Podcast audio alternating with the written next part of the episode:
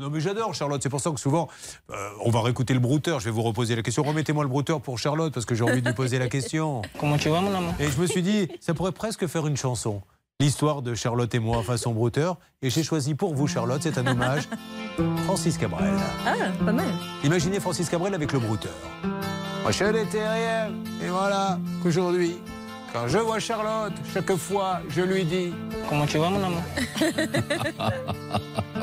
Le matin, le midi, je lui dis chaque fois, je ne peux pas m'empêcher dès que je la vois lui dire.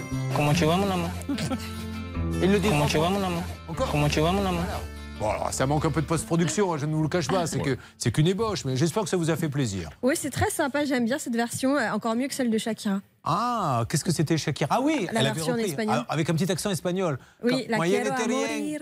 Ah, mais quiero mourir, elle La dit, c'est quiero vrai. a morir.